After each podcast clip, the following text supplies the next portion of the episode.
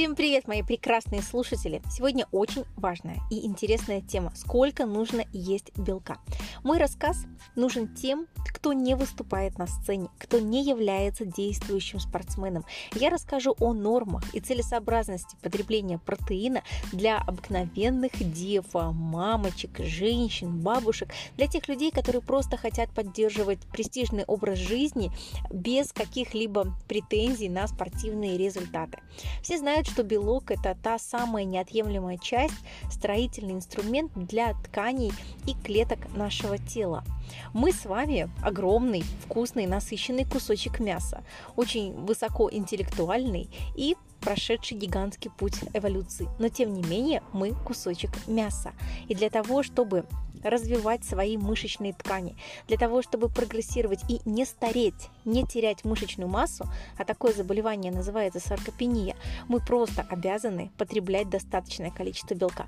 Но что значит достаточное? Для кого-то скушать один кусочек курочки уже много, а кто-то может есть белок абсолютно легко и не задумываясь.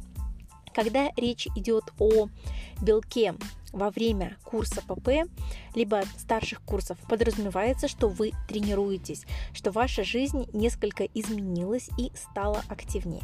Если мы не покроем эти нужды в белке, то ваши ткани просто разрушатся, и наше похудение превратится в одну сплошную висящую кожуру, потому что при стрессе, при небольшом дефиците калорий, первое, что сжигает наша тушка, это мышцы, потом она сливает воду, и только после, возможно, добирает поднимается до жира. И для того, чтобы не превратиться в skinny fat, чтобы ягодицы не бились по твоим коленям, когда ты бежишь, нужно есть около 90 грамм белка. Это минимальное количество, которое я рекомендую употреблять, даже выполняя 2-3 тренировки в неделю. Для того, чтобы не терять мышечную массу, нужно умножить свой вес, например, ты весишь 70 килограмм, на 1,2. Это та норма, которая нужна тебе, вот даже если ты только лежишь, моргаешь и дышишь. Если вы хоть немножечко двигаетесь, смело умножайте на 1,5. Если мы занимаемся фитнесом, если мы качаем ягодичные мышцы, если мы хотим проявить свой пресс, то это минимум 1,8, а для худеньких девочек 1,2.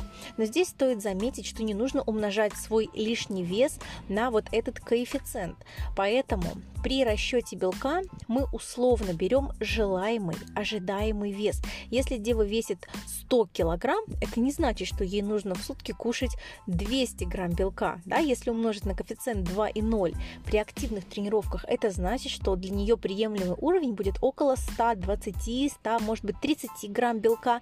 Это тот вес конечный, к которому она стремится. Не нужно думать, что ваши почки резко начнут не справляться. Почему ваши почки справляются с алкоголем, да, где-то с никотином, а, с токсичным окружением, почему они вдруг не справятся именно с белком, если наше тело создано для того, чтобы ферментировать и расщеплять аминокислоты. Лишний белок, он прекрасно уходит сами знаете, каким образом.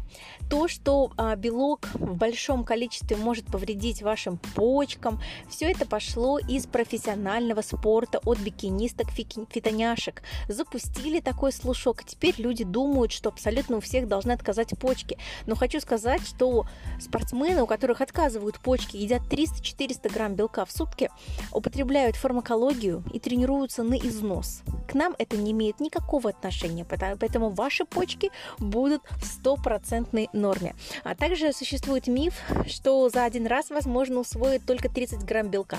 Как вы себе это представляете? Что внутри какой-то таймер, счетчик? Нет, а просто есть белок более длительного действия. Он называется казеин. Он может расщепляться в течение 8 часов. И даже если единовременно вы усвоите 30 грамм, то за оставшееся время ваша тушка всосет оставшиеся аминокислоты. Поэтому мифы убрать, белок кушать и знать, что он не принесет вам никакого вреда.